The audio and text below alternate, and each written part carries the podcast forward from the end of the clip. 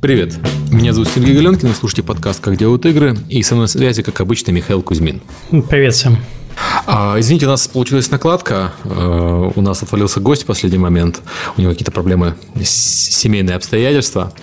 А, настольные проблемы. Настольные, настольные игры. Семейные обстоятельства, выставка настольных игр, которая проходит прямо сейчас. А все остальные гости, которые мы хотели позвать на настольные игры, они, собственно, наверное, на той же самой выставке находятся в данный момент. Вот, а оперативно кого-то достать из-под земли мы не смогли, потому что это мы узнали где-то ближе к обеду. Угу. Вы же сами понимаете, что у нас все серьезно. Подготовка а, к эфиру Дубовский. вообще у нас, да, у нас, кстати, подготовка к эфиру начинается в понедельник, а не то, что вы думаете, что мы сели и погнали, как обычно. Нет, все очень-очень-очень серьезно у нас. Да, у нас уже сценарий был расписан, все такое, но, к сожалению, запасной вариант мы не заготовили, потому что так случилось, обычно готовим.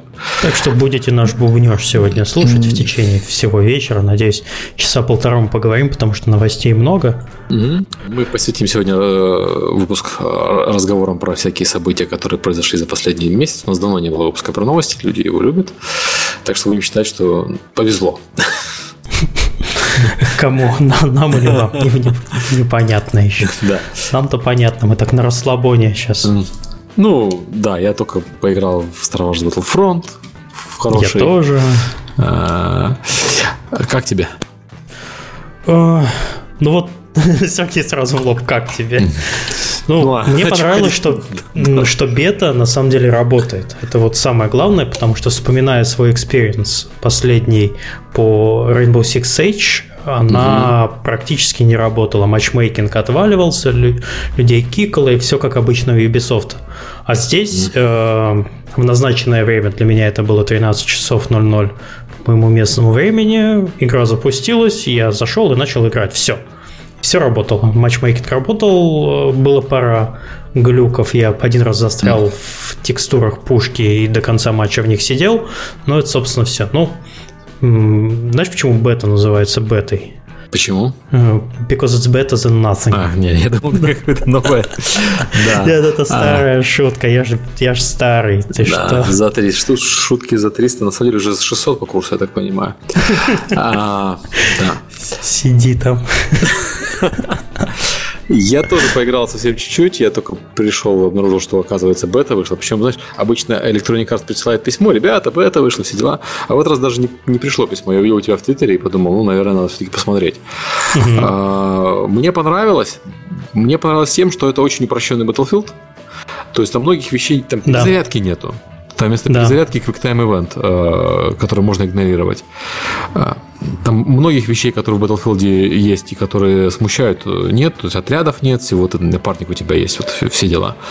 Но это и хорошо, мне понравилось. Ну вот, и так как я такой небольшой поклонник Battlefield 4, mm-hmm. довольно много в него играю, с, с перерывами, я, у меня такое сложилось впечатление, что, не знаю, покупать, наверное, mm-hmm покупать, наверное, не буду, тем более на старте мало чего будет. Плюс сейчас шутеров у меня достаточно в библиотеке, в которой я могу поиграть. Ну, как бы, а деньги там, ну, дело не лишнее. Слишком много игр, хватит уже их делать. Давайте объединитесь в одну мегакорпорацию, пускайте одну игру, но хорошую в год. Все, я буду ее покупать и играть целый год. Староват я уже для этого всего. Ну, я, наоборот, собираюсь купить. У меня, я, конечно, не предзаказал, потому что вот мы говорили с тобой про бета, у Ubisoft традиционно плохие бета, у Electronic Arts плохие, традиционно плохие релизы. Поэтому я подожду, пока она выйдет, запустится, подожду на следующий день, потому что на в первый день все нормально, обычно, а второй день все падает. Да, да. Вот, э, если не упадет, тогда я, наверное, куплю. Что мне понравилось, оно так расслабляющее. Знаешь, я сажусь играть в Battlefield, я всегда очень нервничаю за Battlefield. Мне он очень нравится, но очень Да, нервный. я помню, как у тебя бомбить начал, и ты да, выходил да. с середины матча. Да, ну, потому есть, что, да, там, там ну, тяжело, тяжело.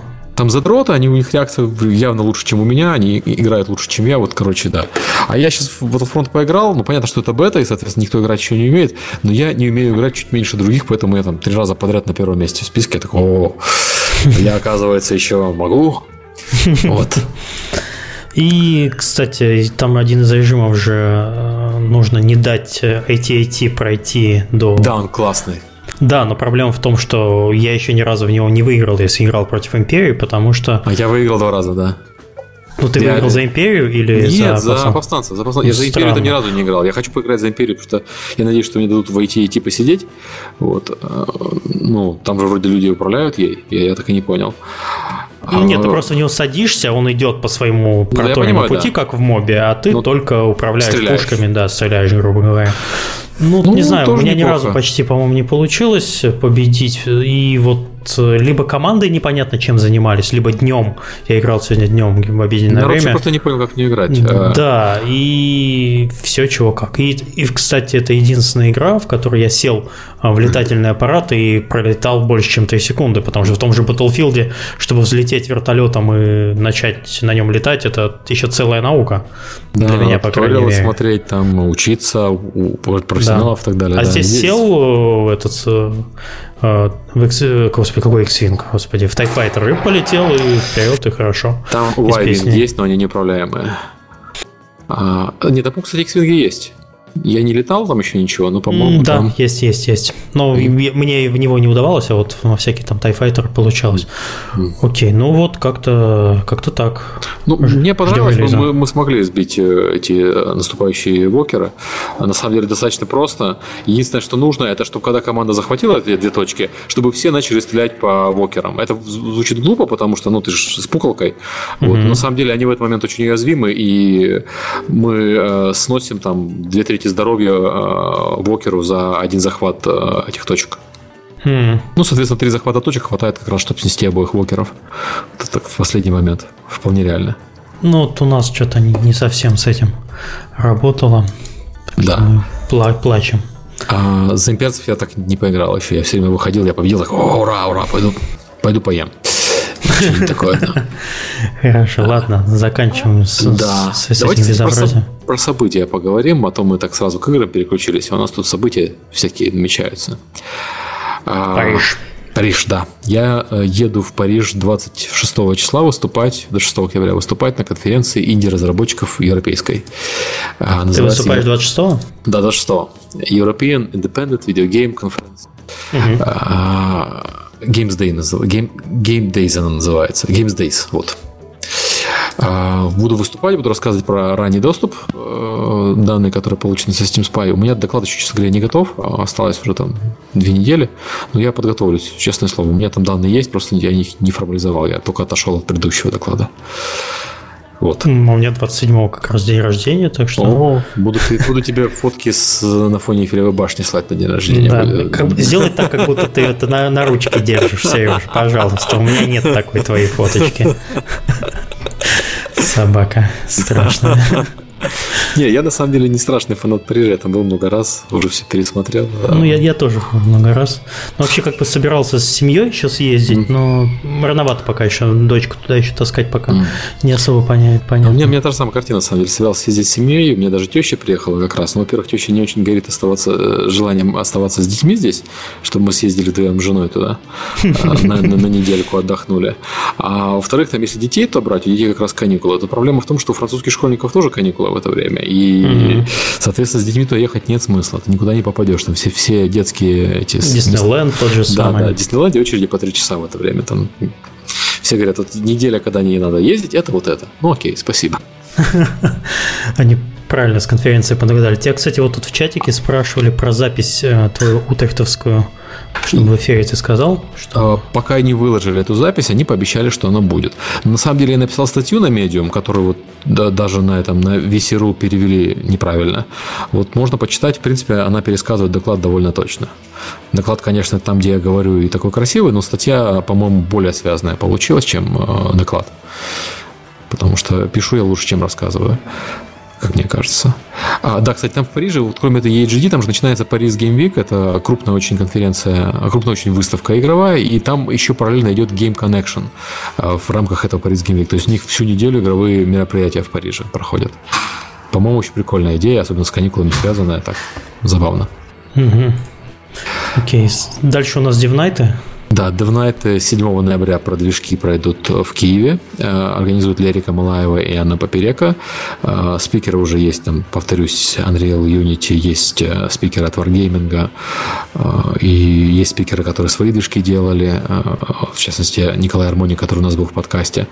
Так что должно быть интересно, приходите. И еще будет Games Gathering, про который вот ты нашел, может, ты про него расскажешь? Я про него ничего не знаю, кроме того, что в Твиттере Аня писала, что 5-6 декабря там же в Киеве у них пройдет а, первый раз конференция Games Gathering. Я, к сожалению, не знаю, кто организатор, кто Ну, там что. Аня Поперека, собственно, светится. Да, она, она, но она не организатор, она вот тут написано, что она координатор. Вот, Да. а какая компания организует? Цены не очень дорогие, конференция Да. платная, в отличие от Games Night. Ну, Спикеры тоже интересные. билеты будут, скорее всего, если это будет опять в том же месте. Там какие-то билеты с- были, там 3-4 доллара. А, ну да, то есть минимальная цена, чтобы Да, детей не набежало, как обычно, Мгм. такое есть. То есть это не цель заработать деньги. Да. Вот. А здесь как бы все серьезно. Два дня залы в Руси, если я правильно понял, да? Да, Русь это там, где раньше проходил DevGam киевский. А поскольку DevGam... Casual ну, Connect, там все, да, да, все, да. все Sociality Rocks и прочее, прочее. В общем, родная гостиница. DevGam переехал же в Минск, он будет э, 10-11 де- э, декабря теперь. А вот в Киеве, соответственно, святое место пусто не бывает, э, собирается Games Gathering. Он, по-моему, по составу, конечно, слабее, чем докладчики на DevGam. Там э, все ребята местные, но ребята хорошие. Но тут я смотрю по темам очень много про разработку. То есть здесь больше такой вот как раз технические стороны. Тоже, кстати, Так очень полезно, да. Да, так что смотрите, подумайте. Там сейчас А- Сергей Снисаренко будет выступать. Вот он очень, я с ним работал э, в двух компаниях. Он очень умный, то есть его послушать э, всегда интересно. Вот. А, кстати, э, еще же у нас будет White Nights э, 13-14 октября, я правильно понимаю? То есть уже вот э, на следующей неделе. White Nights Moscow, да? Да. Название очень смешное получается. Да, да. Для москвичей, ну, как удар по яйцам, а питерцам вообще прямо в сердце. Да, White Night и при этом в Москву. И- Мы лишились самого главного. Ну, это, кстати, проблема брендинга. Если ты начинаешь локальный ивент в Питере, то это понятно. А потом, когда ты начинаешь расширять его, либо переименовываться, либо, ну, либо если ты переименовываешься, тебя никто не знает вообще. Ну, помнишь, фла- флешгам, когда был флеш... DevGam, когда Да. был флешгамом, тоже Да. было достаточно забавно. Уже флеш э, был там, мягко говоря, не самой основной темой э, конференции, они все еще назывались флешгам, по- пока не Ой, ой, слушай, я не удивлюсь, Серег, через- через пару лет опять начнут игры на флеше все фигачить, потому что э, вот сегодня буквально в Твиттере Олега Придюка видел последний патчнот, он там э, сетовал, что Unity снижает фокус разработки именно своего веб-плагина, и он уже больше не будет практически поддерживаться. Все. Ну, так только что же Mozilla объявила, что 2016 года она тоже Unity выключает. Да, А, Ну, да. вообще все плагины на NPIP, кроме флеша. Как и Chrome, собственно. Поэтому, э, хотя Flash на самом деле самый же проблемный плагин из всех этих плагинов. Ну, он популярный, это уже как стандарт, Да. уж извините, просто так получилось. Знаешь, я хожу в интернет на с iPad, где нет флеша, и э, преимущественно с, с iPad вечером, и я ни разу не сталкивался с проблемами. Вообще ни разу. Ну, не вижу я некоторых баннеров, очень страдаю из-за этого, конечно. Вот. Ну, вот что-то полезное я такого пока не замечал. То есть практически все со- современные сайты от флеша уже отказались. Ну да. Хотя я понимаю, что там люди, которые до сих пор пользуются там Microsoft Internet Explorer 6.0 каким-нибудь, вот у них, наверное, там отключение флеша вызвало бы проблему. А, так, а что у нас еще? О, у нас Игромир же прошел с Комиконом замечательный. И в прицепом UB Days. Да, это, кстати, забавная ситуация. Я, я так и не понял. Ubisoft не было на Игромире, но они были на Ubidays на отдельном рядом. Интересно, почему? Либо цены на стенды были заломлены. Ну, потому что не было мейджоров вообще там. То есть, э, по-моему, Microsoft не было, Электроников не было, электроников не было, да. На... Ну, с электрониками там все понятно, там Тони, Тони э, хочет долю, извините, Долю чего? Простите, извините. долю Игромира. Вот, а, Сразу же. Ну, да, они ме- мелко не заходят Ну, да, Electronic Arts на рынок. Что, что же там? Ну, они это объясняют тем, что им, им хотелось бы контролировать качество выставки там и все такое. Ну, Я про это, кстати, не знал. Забавно. Да. Окей. Вдруг ты а, сболтнул чего? Может быть, не знаю. Сейчас за тобой, за тобой Ubisoft. Ой, господи, какой Ubisoft? Electronic Arts. Да и Ubisoft тоже за тобой придет. Что они не сделают? Сучат в гости, как тещи приедут к тебе и будут жить у тебя две недели. Ой, блин, да, вот это будет жестко. Вот. А, Ubisoft отдельно проводила а, Ubisoft Game Days. Причем я так понимаю, что вообще Ubi Days э, это же мероприятие всегда было для прессы. И в этот раз они тоже сделали такое маленькое мероприятие в ресторане. Э, э, рядом, правда, с Комиконом, но типа для фанатов и по записи. По приглашениям, да. Да, то есть э, Ubidays вообще изначально для прессы, но тут, конечно, столько прессы в России нету, хотя, опять-таки, если судить по, по, да, по Игромиру, 20 тысяч человек прессы, да, господи, откуда их столько? Ну, сейчас любой человек э, с созданным каналом на Ютубе может считаться прессой ютубером. Я читал несколько историй, как друзья просто объединялись, сделали за 2-3 месяца э, канал на ютубе, нагоняли туда фальшивых подписчиков, ну это, это возможно, и получали бейджи прессы, потому что для пяти человек mm-hmm. стоимость прохода там 35 тысяч рублей, это как бы стоит заморочиться. Экономия. Ну, слушай, что люди если, заморачиваются. Если любого ютубера считать прессой, то у меня точка пресса. Сын пресса вообще это да, даже мы прессовой, погодите-ка. Да, что-то такое, что такое. У нас целых 7 тысяч подписчиков ну, на YouTube. В следующий раз, если я решу съехать на там Агромир с семьей, потому что у меня сын давно хочет съездить на какую-нибудь крупную выставку, я возьму двух журналистов с собой обязательно, вот, старшего и младшего. Летсплееров и ютуберов. Вот, а, Окей. А, было 162 тысячи человек на Игромире. Это много. Это много. И если говорить про события, давай перейдем к Твичкону, который прошел чуть раньше, но был интересным. Это было мероприятие, посвященное исключительно Твичу, стримерам, летсплеерам и прочему. Вот и этому. каппи. И, да, и каппи. вот, и, и прочим вот этим вещам. А, а, я сам там не был, но я общался с Рами, э, когда вот как раз был в Утрехте, он рассказывал, что там происходит э, местный филиал инди-покалипсиса. Э, ситуация следующая. Летсплееров развелось очень много. Летсплеят все, кому не лень. Как я сказал, у меня в семье вон два летсплеера растет. Даже я балуюсь и подсел на это безобразие. Ты балуешься. То есть у, у, у дочки круг общения, у дочки и сына, у них все дети летсплеят. Вообще все. А, а кто не летсплеит, тот просто совсем-совсем маленький, не может настроить. А так э, они все летсплееры. Вот, соответственно, их развелось как грязи. Конкуренция жесткая, э, монетизация стагнирует, то есть роста какого-то доходов гигантского не произошло, как хотелось бы. Соответственно, э, у них там происходит как это Задумчив, задумчивая стагнация. Да, я, я бы сказал, я просто термин пытаюсь придумать. А, стример апокалипсис или Let's пиздец, извините. Потому что, да, ну, если посмотреть действительно а, количество стримов, которые смотрят больше там тысячи человек в прайм-тайм вечером, оно, оно умещается на паре-тройки страниц скролла. Mm-hmm. Вот, и смотрят в основном это спортивные события и ограниченный, ограниченное количество игр. То есть Лига Легенд, Hearthstone, Counter-Strike и Dota. Все. Ну, киберспортивные, и... да. Да, и все, все киберспортивные игры. И иногда туда вот сейчас вот Battlefront вырвался на третье место. Редко. То есть, когда происходит какой-то релиз, то туда поднимается ой, простите, поднимается какая-то новая свежая игра, да и то за счет того, что в нее играет какой-то популярный человек. Найти себе новую аудиторию новым стримерам практически нереально. Если вот я недавно смотрел чтобы понять э, объем вообще, сколько стримит людей с консоли, там можно посмотреть на Твиче через директорию все, например, кто стримит с PS4, ну, также с Xbox One напрямую. И там количество людей, которых смотрят меньше там 10 человек, оно просто гигантское. Там там сотни людей, сотни людей просто стримят свои, свои геймплеи, ну, для своих, может, кто-то архивит, mm-hmm. может, кто-то, кто-то зашел, поздоровался, хорошо, замечательно. Но там, на самом деле, уже проклятое место, и стать популярным довольно сложно. Нужно, не знаю, что делать, в кастрюлю стучать, как бабка.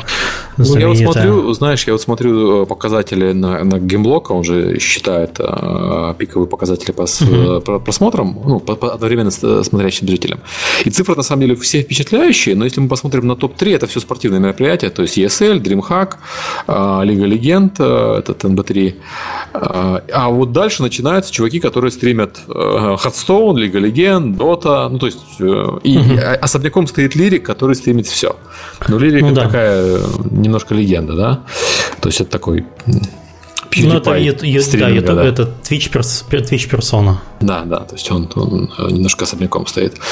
А, ну, собственно, да. И э, вот э, сейчас все эти товарищи летсплееры на TwitchCon и вообще переживают по поводу того, куда двигать дальше индустрию играния в чужие игры. Вот.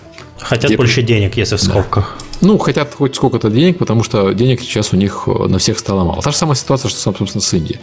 То есть у хороших Индий все хорошо, а у большинства инди все плохо. И вот, увы, печалка, э, печалька. Так что нужно, не, ну, не знаю, что делать. Ну, как Паниковать. Бы, понимать, что конкуренция высокая, что рынок э, взрослеет. Это всегда происходит, что вы не вскочили в, э, в самое начало рынка. Ну, ничего страшного. Там многие люди успевают не, не в начало рынка, все равно успевают нормально. Там, ну, просто при этом, чтобы успеть нормально, а не в начало рынка, надо, конечно, либо быть лучше сильно, либо и тратить деньги сильно. Mm, да. На привлечение аудитории, только mm, так. Да. То есть там okay. с именем снаружи прийти и так далее. Окей. А... Что еще, что еще там было? Ну, Twitch, конечно, отчитался о своих успехах. Э, пообещали HTML-плеер. YouTube пообещали убить. Года, да. Да, в очередной раз обещали YouTube убить тем, что они сами становятся YouTube mm-hmm. и позволят загружать э, ролики на Twitch. Но вот э, у меня такое чувство, что вот сейчас Twitch и YouTube э, идут с разных сторон к одной и той же точке. Они хотят ста- стать единой, ну, единой отправной точкой для геймера, который смотрит mm-hmm. видео, потому что ну, YouTube всегда славился записями и записями летсплеев. Вот сейчас начали стримить, и вот такой вот общий сервис для э, человека, который хочет и записи свои выкладывать ролики, и хочет стримить. А Twitch хочет наоборот, он занимался только, только э, стримами, и теперь вот они разрешат э, загружать ролики, но неизвестно, кто, кто их будет смотреть. Mm-hmm. Просто проблема в том, что записи на Твиче никто практически не смотрит. Все для этого всегда держали mm-hmm. YouTube канал и всегда его туда грузили. Это очень плохой знак для того же Твича, потому что YouTube все-таки в этом отношении в просмотра и диск, вот он решает проблему обнаружения, обнаружения твоих записей. Все-таки mm-hmm. поиск там и так далее. Вот, и Twitch хочет вообще от, отказаться от YouTube. Я не удивлюсь, если они через некоторое время запретят э, в качестве конкурентной борьбы экспорт на YouTube. Скажут, а вы, извините, сломалось, вот, и... Да что сломалось? Это, это, это, это же Amazon, э, Twitch. Да. А Amazon вот сейчас запретил продажу через э, Amazon коробочек, которые стримят Google, и коробочек, которые стримят Apple, то есть Apple TV. А причина Нормально. в том, что они... Я, кстати, не знал. Ну, только что запретили. Они... Причина в том, что вот пользователи, конечно, на Amazon все покупают коробочки, чтобы стримить Amazon Prime. И вот когда mm-hmm. они видят, что на коробочке написано Apple TV и не написано, что он стримит Amazon Prime, они могут решить, что он стримит Amazon Prime, купить и расстроиться. Вот. Ну, ну, понимаешь, да? То есть ну, да.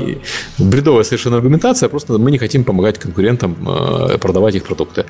Это жесткая позиция, на самом деле, для ритейлера. Вот, да. Когда ритейлер начинает воевать э, с производителями продуктов, это никогда хорошо не, закла- не заканчивается. Потому что пользователь уйдет к другому, если ну, смотря, что он хочет. купить. Э, или пользователь уйдет к другому ритейлеру, или пользователь действительно может отказаться от э, продуктов. То есть мы э, такую ситуацию видели с так называемыми своими брендами в рознице. Знаешь, что заходишь в магазин, а там шампунь там какой-нибудь известной марки и шампунь место, марки самого магазина. Серега, это прям как в старой рекламе на телевидении. Да, Какой да. шампунь вы верите? Известный или нет? Или, да, или да, этой да. марки? Вот. И Понятно, что макро... для потребительских товаров это не так важно, на что, наверное, Amazon надеется, но для товаров технологических, мне кажется, важно, какой марки ты да. покупаешь. Ну, потому что технологические товары через интернет заказывают гораздо чаще, чем э, всякое такое, то, что можно пойти в соседний магазин, там, не знаю, Кока-Колу пойти купить в магазине. А вот технотовары это бытовая электроника, это довольно частый кейс для покупки в интернете. Да, Сейчас это уже. логично абсолютно. Люди немножко все-таки больше разбираются в отличиях Apple TV от Amazon, чем в отличиях шампуней. Я лично да, не, да. не знаю про шампуни вообще ничего. Окей, а что Давайте чуть выше, да, к а, твоему Steam Spy родному да. У нас там, кстати, в чате негодуют, почему подкаст про разработку игр, не про разработку игр? Вы уж Ну извините. ладно, окей, значит, я сегодня тут разрабатывал на PHP, ну не сегодня, на самом деле, разрабатывал на неделе на PHP, сидел, это почти как игра.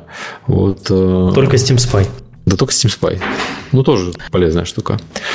А, так вот, я прикрутил новую главную страницу, я изменил, э, сделал алгоритм, который определяет э, интересность игр новых. Ну, так это трендинг. Э, и поэтому страница у меня, главное, выводит вместо списка из Dota, Team Fortress и Counter-Strike, как раньше. Да. Игорь из мода. То есть, вот, э, она теперь выводит э, тренинг игры. Это игры, которые, э, по мнению системы, по, по мнению алгоритма, интересные и свежие. Там 6 это, параметров. Это, это, кстати, очень хорошо, потому что раньше заходите на главную страницу Steam Spy было очень скучно. Да, потому что там ничего не менялось. Сразу. Там были стандартные проекты, которые ты уже пролистывал и сразу же в, в строчку поиска заходил и там что-то искал. Да, я, я, собственно, смотрел по аналитиксу, что вот люди так и поступают, что основная страница, куда люди идут после главной, они идут на страницу поиска. То есть, либо делать поиск прямо большим, крупным и делать, считать себя Гуглом, либо изменять главную страницу. Я, на самом деле, этот алгоритм хотел раньше написать. Я пытался делать интересный стикер на основании данных из Steam, и у меня это не mm-hmm. получается. Собственно, как мы видим, у Valve тоже не получается. У них главная страница – это либо вручную отобрано, либо тихий ужас mm-hmm. игры. И потому что на основании данных, которые есть у Steam, даже у меня, у меня не все данные, которые есть у Steam, конечно, но многие из их данных, э, этот алгоритм построить нельзя. Поэтому пришлось прикручивать туда еще YouTube и Twitch, э, статистику по ним. И вот это сильно меняет дело, вообще радикально. Когда ты знаешь, насколько игру стримят и смотрят, mm-hmm. это сразу дает понять, насколько она интересна вообще людям. То есть, если ну, да, и, и, игру да. активно смотрят, то, скорее всего, она интересна. Иначе бы получался топ продаж, топ продаж тоже скучная. Вот, соответственно, вот я сделал эти штуки. Я сейчас пытаюсь еще прикрутить э, прессу, потому что пока что у меня мнение прессы э, в тренинге не учитывается вообще. И некоторые люди считают, что так и надо. Но я попробую все-таки посчитать и, и прессу тоже. А, вот я попытался через Google а, Custom Search сделать. У них очень хороший механизм настройки поисков. Я сделал поиск там а, через Schemas. Такой механизм есть для веб-данных только по игровым сайтам. И у меня работало все хорошо, пока я не уткнулся в то, что у них лимит на 100 запросов в сутки, остальные лимиты платные. Запрос платный. А мне нужно 10 тысяч запросов в сутки. Угу. То есть, короче, где-то в полтинник выходит в день в долларах. И я решил, что это дороговато для меня, потому что это полторы тысячи в месяц.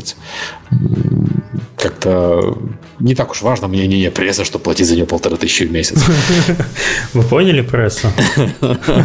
Вот. А, ну, я сейчас работаю с ребятами из OpenCritic.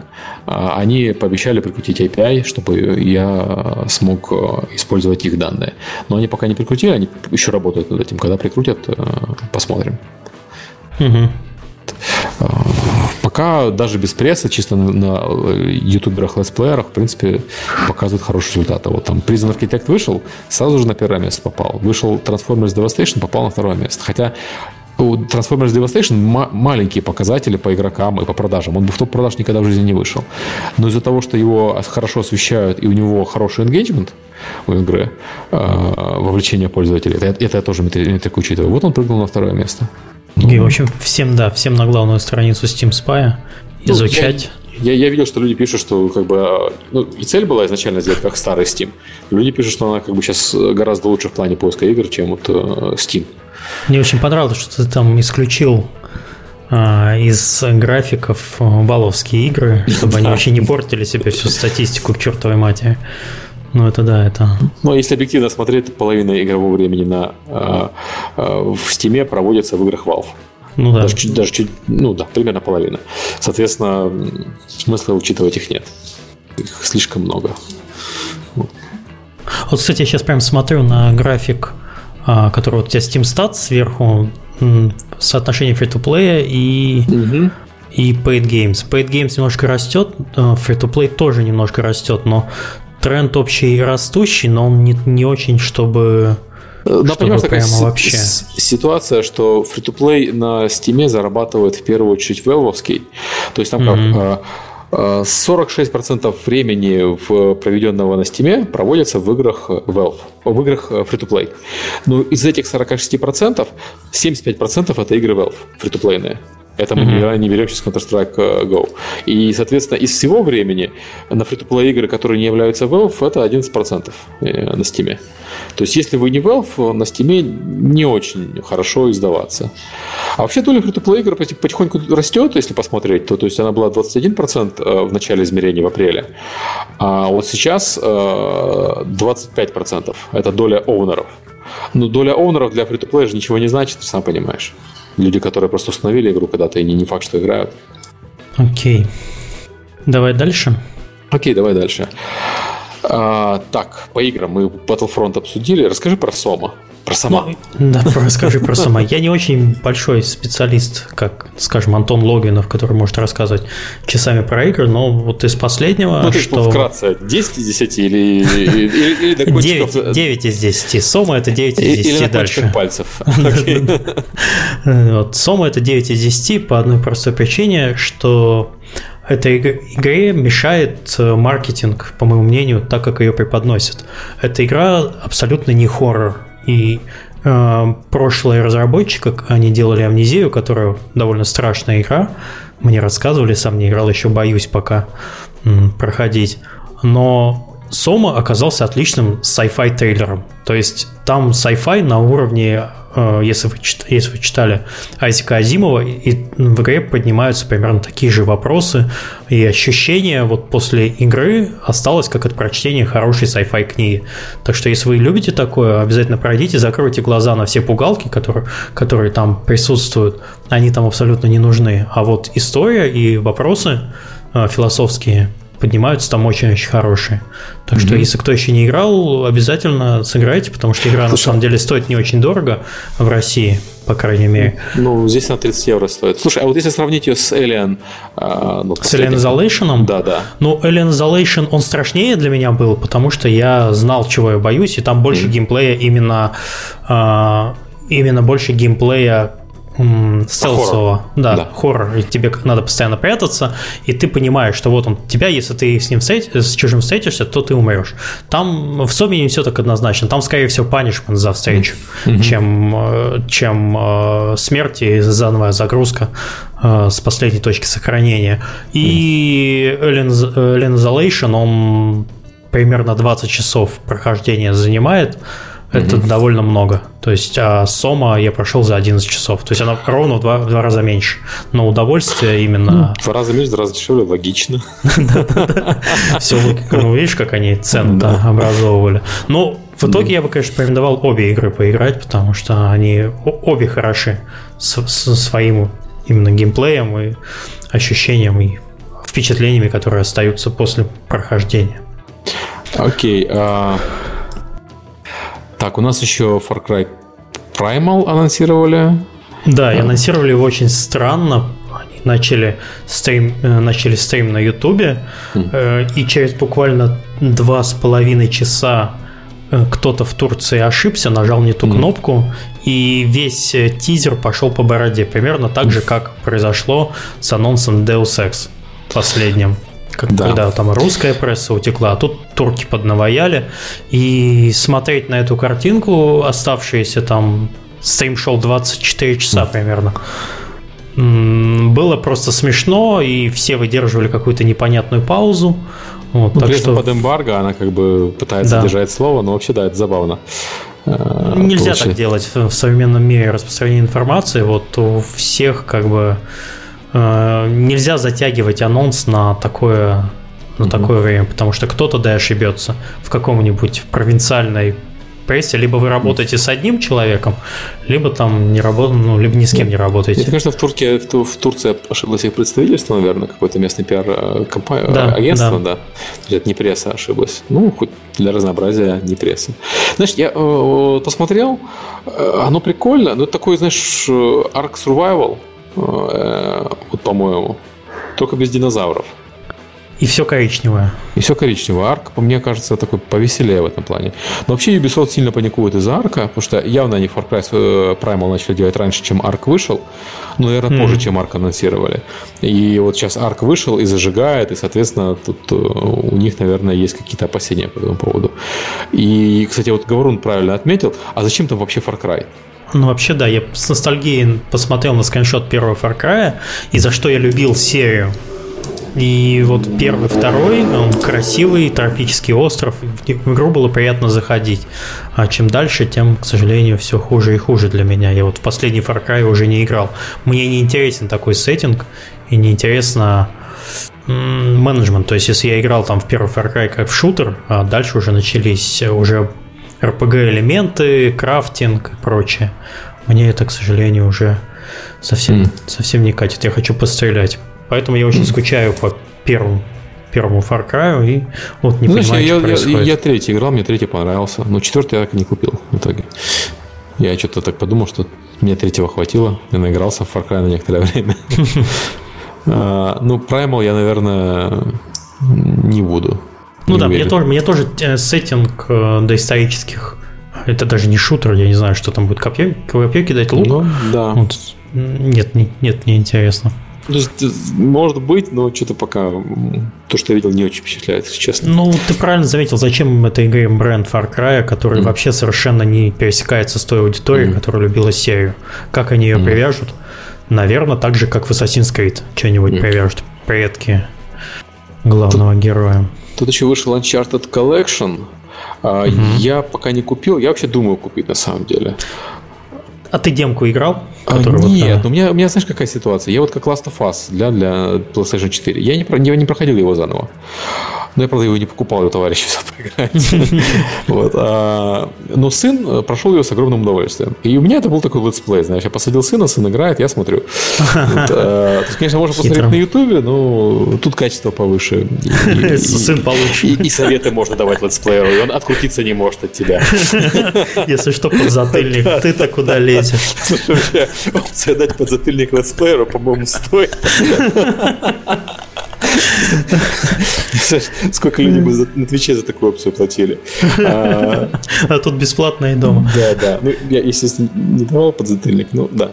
А, так вот, я думаю, Uncharted Collection с таким же образом взять.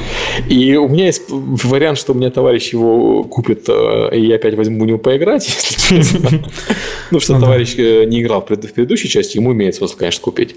Ну, вот на самом деле здесь есть интересная статья, что посчитали, что 80% владельцев консоли PS4 никогда не играли в серию Uncharted, у них даже там не было PlayStation 3. Так что единственная причина, зачем вы должны купить эту игру, если вы раньше не играли, бегите, бросайте все, идите покупайте, потому что первые три части это отличная адвенчура в стиле Индиана Джонса. Это, наверное, лучшая, одна из лучших серий для PlayStation 3, которая была. И да, тем более и... в следующем году выходит э, Uncharted 4, и надо как бы освежить э, воспоминания. Я почему сейчас не буду покупать, потому что я э, скачал демку, mm-hmm. понял, что я вот буквально взял в руки геймпад и я все абсолютно помню, вне зависимости mm. от того, что там, как у меня память там вытеснилась э, другими там играми, может быть, что-то подзабыл, но для того, чтобы получить эти ощущения, мне достаточно зайти на YouTube. Что там Или занос... сейчас все будут стримить, посмотреть, вспомнить. Мне от этого хорошо. Сам я игр перепроходить все Uncharted я не буду. Прямо ну, запоминающийся, она реально запоминающийся. Да. Я до сих пор помню момент с поездом, вот этот вот э, момент да. с, с вертолетом, с, Вот как раз в демке да. вертолет, вертолет взяли, да, и да. хорошо. Они, они все отличные, но да, они слишком хорошо запоминаются. Проблема, слишком хорошую игру сделали. Сложно перепроходить. А, да. А, кстати, про игры. Тут еще вышел Need for Speed No Limit, нас про него просили рассказать в чатике. А, могу рассказать, я в него играю. Ну, как сказать, играю. Это не, не, не совсем игра. Это все-таки такая фри-то-плейная немножко доилка. Ну, то есть там скилл есть в игровой сессии, но игровая сессия очень короткая. Одна гонка длится от 30 до 60 секунд. Угу. Это, с одной стороны, очень прикольно сделано. Ну, то есть, правда, для мобильной игры это хорошая сессия. Ты сел и за 60 секунд поездил. У тебя там скилл все-таки влияет. Там надо не врезаться ни в кого, надо там в заносы входить в управляемые, в нужный момент нитро использовать. Но это скилл такой не сильно влияет. Характеристики машинки влияют больше. И вот про характеристики машинок там такая история с многоуровневой прокачкой. Угу. Материалы вставляются в детальки, детальки вставляются в машинки, все это апгрейдится. Ну, кроме материалов, ну, Короче, апгрейдится все на самом деле. И меняется, и заменяется на более лучшее. Соответственно, там э, я так подозреваю, я точно еще не могу сказать, но мне кажется, что это игра, на прохождение которой надо потратить там ну, 3-4 тысячи долларов. То есть дорогая такая китовая игра. Ну или очень много времени, если играть бесплатно. Но э, играть бесплатно в нее можно, э, и она первое время даже прикольно. То есть, скажем так, на мой взгляд, скачать, поиграть бесплатно первые там, часов 10 вполне можно. Но только это, конечно, не классический for Speed и близко. Это игра все-таки, которая строилась от монетизации, а не от геймплея. И это очень заметно. Слушай, вот ты когда писал новости, я что-то меня накрылось, потому что недавно же было ну, на, на, наложилось, потому что бета была нового Need for Speed, и я думал, да. ты про это будешь рассказывать, не, а ты про, я про, про мобильную. Limit, да, я про нее рассказал. А, Честно, я не играл в новую бету, ее же закрыли тут уже. Открыли, тут же закрыли. Да, она там два или три дня была, там mm-hmm. минимальное время.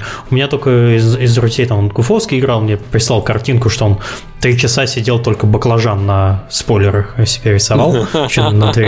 Из примитивов. Там, говорит, все это немножко сложно, но рисовал баклажан и счастлив от этого. Ну, графика там, графика там красивая. Что еще сказать? То есть А-а-а. практически, если вот смотреть на скриншот, иногда можно даже не отличить, что это реальная машина или нет. Вот. И, но все ругают физику. Все ругают физику, потому что пока базовые машины ездят примерно как ванна с гвоздями. Такая же примерно управляемость. Ну, ну, не знаю, я не Speed с, с времен Most Wanted мне ни один не понравился, поэтому... Ну, я тоже не играл уже давно. Как-то вот, да. Гонки это не мое. Я просто от бортика к бортику езжу и все. То есть я торможу от порта, и мне очень сложно тормозить и все вот это вот. Ну, и к тому же есть там, если уж хочется по гонке, есть там игры, которые больше про гонки, чем Need for Speed. Need for Speed все-таки про, про, про прокачку, раскрашивания машинки, по-моему, больше. Кстати, по поводу гонок. Ребята, которые делали Burnout, они же выкупились угу. недавно из рабства Electronic Arts. Ну, О, я не знал. Ну, и они не выкупились, они, короче, разбежались и собрались заново. Вот, как обычно Хитро. у Arts происходит. У них же сейчас, они же закрыли Maxis, э, по сути, который Sims и SimCity. А, и ушла эта девочка. Все симсы разбежались, да, опять да, собирать да. мышкой там.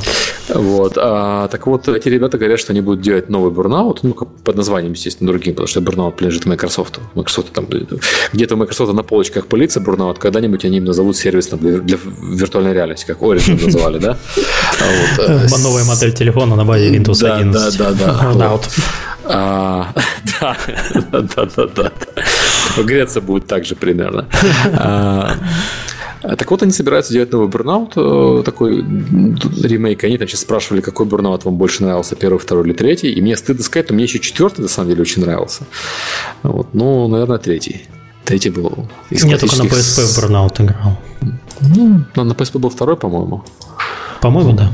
Вот. Ну, ну, ну Burnout, он, он классный. Как бы. Вот это были классные гонки. Ну, аркад, они... аркадные гонки, в которых да, да. мои э, неумения играть, это сталкивание со всеми машинами да, и прочее превращ... превращались в плюсы игровые, и я за это очень любил игру. Слушай, я хочу вот, чтобы шутер как Battlefield, в котором, если я промахиваюсь, э, чтобы это тоже было плюсом. Ну, правда, я же редко попадаю. Вот, вот было бы хорошо иметь шутер, в котором так работает. Ну, хотя, в принципе, такой шутер есть, это Portal, но там тоже целиться надо. Вот, э, окей. Э, игр у нас больше не было, по-моему, никаких, да? Так, ну, особо-то нет э, из, из всего, что... Я ну, там вышел Prisoner Attack, City Skylines вышел новый Dawn After Dark, вот все, все, что я знаю про игры. Ну, из последнего, что я еще сейчас играю, я сейчас почему-то обратил внимание на Warframe. Угу. Что уж простите меня, пожалуйста. Но тут же ко мне прибежали зрители угу. к нам в Discord и э, человек, у которого наиграно в, игру, в игру больше 2000 часов, как бы мне объяснял основные базовые элементы, три часа, но у меня потом голова гудела. Просто игра, она довольно странная, потому что изначально она выглядит как простой такой аркадный шутан про ниндзя в космосе, но потом, когда ты начинаешь копать, он довольно глуб, глубокий, получается ему элементы, и ты такой смотришь, блин, а почему люди в Destiny играют? Я сейчас понимаю, что я сейчас трогаю очень святую корову, но вот э, некоторые элементы, включая боевку, мне нравятся больше. Она также доступна на PS4. Но я просто понимаю, что на PS4 люди не любят э, free-to-play и консольные люди привыкли к покупным продуктам, хотя сейчас, наверное, на них свалилось очередное проклятие, это микротранзакции в Destiny со ну, следующей знаешь, недели за эмоции. Это не то, что люди не любят, это то, что компаниям нет смысла э, вот так вот разбрасываться хорошими играми, ну, то есть я, я говорю, это не компания, которая делает хорошие там, free-to-play, да, но на самом деле, когда у тебя игрок покупает коробочку за уже угу. 350 баксов, Sony снизила цену на PlayStation 4. Да. Но когда он покупал, за сколько она стоила на старте? 400? 400 450, по-моему. 450, да. Ну, короче, вот э, когда человек покупает коробочку за столько денег исключительно для игр, потому что смотреть кино на PlayStation 4 это боль, угу. PlayStation 3 лучше в этом плане, то очевидно, что у него есть там 60 баксов на как минимум на игру, на хорошую. И давать ему эту хорошую игру бесплатно, это такая расточительная политика. Это другое дело с PC. PC большая широкая аудитория, и можно раздавать игры бесплатно, и потом зарабатывать чисто на том, что их много, и часть из них эту игру купила бы, а так они ее не купят, а просто тебе заплатят в игре. А, так вот, э, с этой точки зрения, фри-то-плей на, на консолях, он такой, ну, это не основной рынок для, для фри-то-плейных игр консоли. Но с другой точки зрения, из-за того, что у тебя игроки там более, скажем так, вовлеченные, соответственно, лучше монетизируемые, с них можно драть три шкуры, как Destiny, собственно, и поступает, продавая аддоны по full Mm-hmm. Вот. А, и вот игроки продолжают платить такие деньги за Destiny. Destiny будет продолжать э, вводить микроплатежи. И в Metal Gear Solid ввели, что микроплатежи какие-то жесткие достаточно. Сиськи за деньги, вот что-то такое. Это, знаешь, мне напоминает мое детство, когда, не знаю, там ползет муравей, а ты на него кладешь соломинку, а он раз такой, а, немножко прогнулся, тащит дальше. Ты раз такой на соломинку положил еще вторую. Он скрипя душой, присел, крякнул, понес дальше. Вот примерно такая же, такие же впечатления от того, что ты рассказываешь, получается. Mm. Насколько можно глубоко доить лояльную аудиторию, которая там а. топнет ногой однажды и обидится. Ну, подытожу про Warframe. Мне, мне пока нравится, я наиграл пока часов там 13, наверное, mm-hmm. не очень много, но игра дружелюбная с тех пор, как я ее пробовал на PS4. Она выглядела раньше как Аты Садомия. Mm-hmm. Было очень непонятно, странная глобальная карта. Сейчас э, все гораздо попроще и дружелюбнее. И за часа три вот фактически он туториал такой растянутый через квесты тебе там, mm-hmm. скармливают основные предметы, учат крафту. М-м, окей, то есть я, пожалуй, задержусь пока посмотрю. Пока Overwatch не вышел, вот, можно побегать. И, соответственно, это гринделка примерно как Diablo. Вот если хочется, если вам нравятся игры типа Diablo, Torchlight, по-моему, кто, кто там еще, то, не знаю, Borderlands, то вот, наверное, вот такой вот тип игр бесплатный. Пока денег у меня не просит, и хорошо. Окей, okay, uh, ну, собственно, да, я, я больше ни во что не играл. Вот сейчас Battlefront только начал. Я, из-за того, что mm-hmm. я в поездках был, я реально играл там в Hearthstone и, и в Героев, кстати, третьих играл. Опять. Потому что вышли седьмые, и их все так разругали, что я решил, что ну ладно, все равно есть третий герой на планшетах, что тебе еще надо? Они не испортились. Ладно, так. давай от игр к да, пунктам. Про разработку.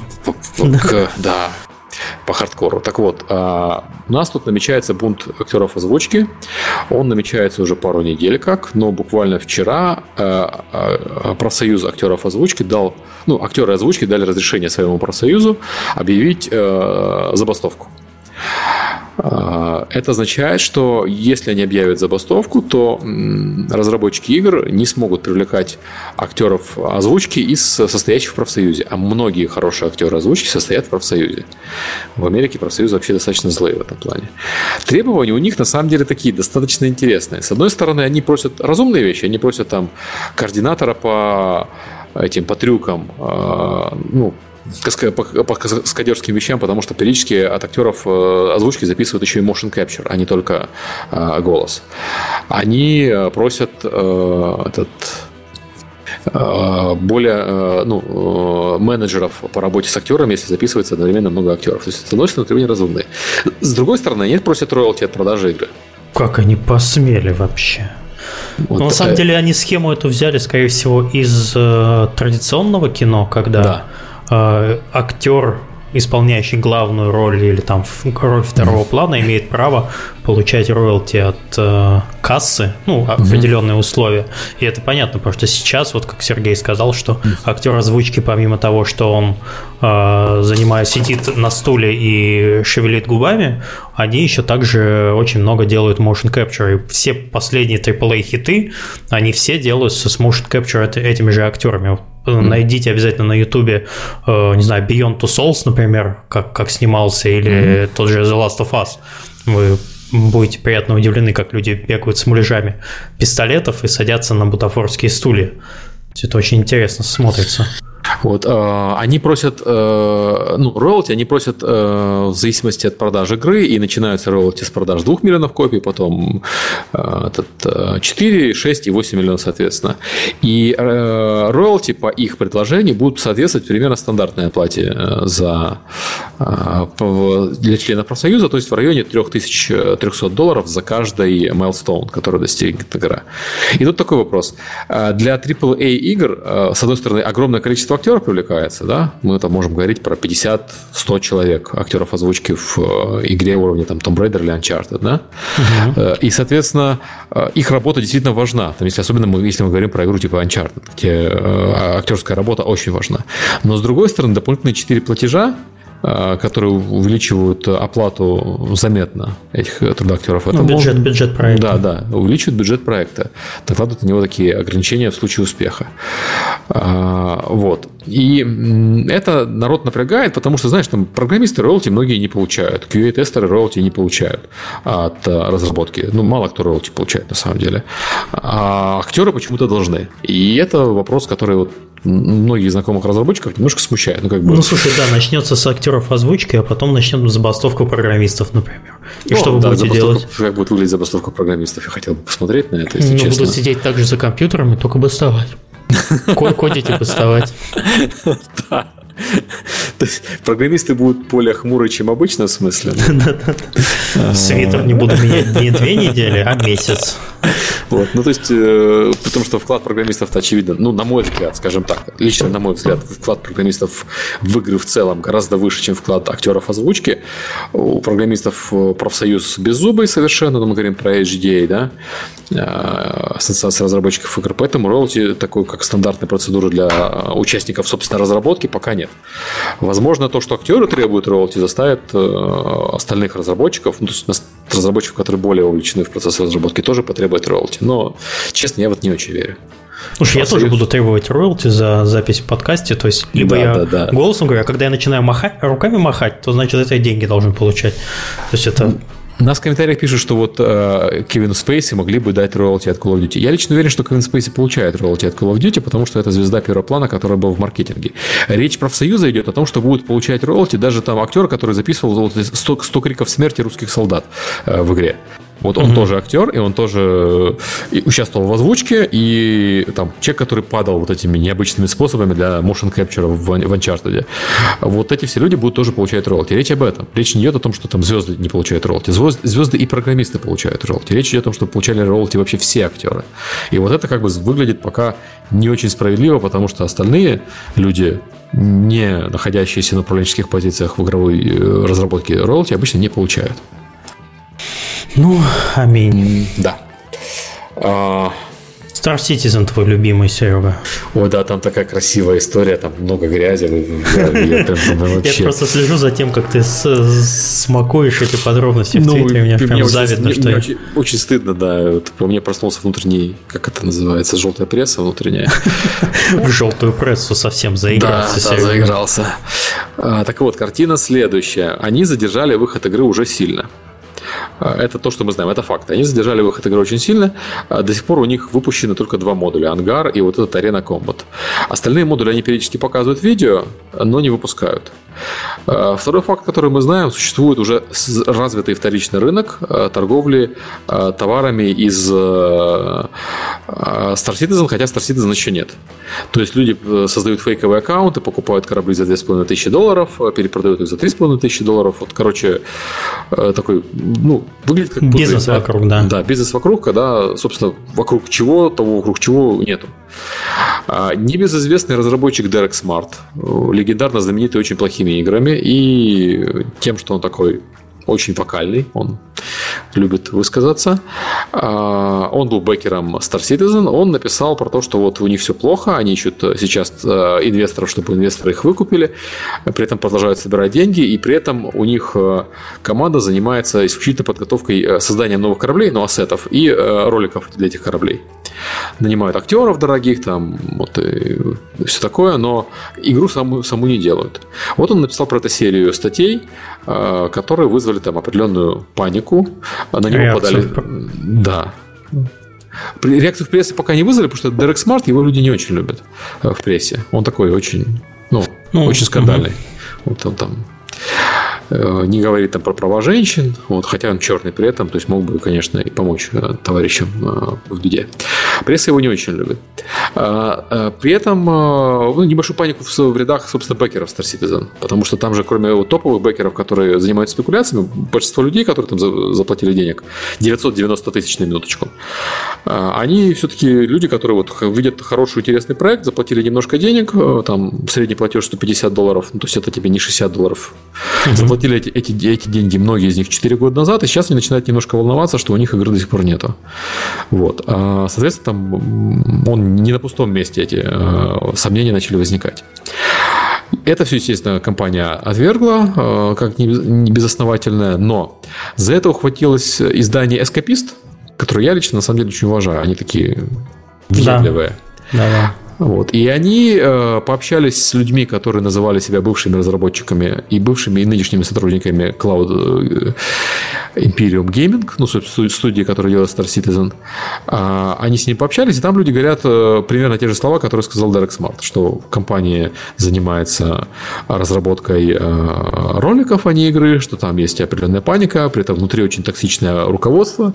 Оказывается, что вице-президент по маркетингу жена Криса Робертса, но они это скрывают и при этом она на самом деле не имеет никакого опыта в маркетинге, потому что она э, бывшая актриса, неудавшаяся.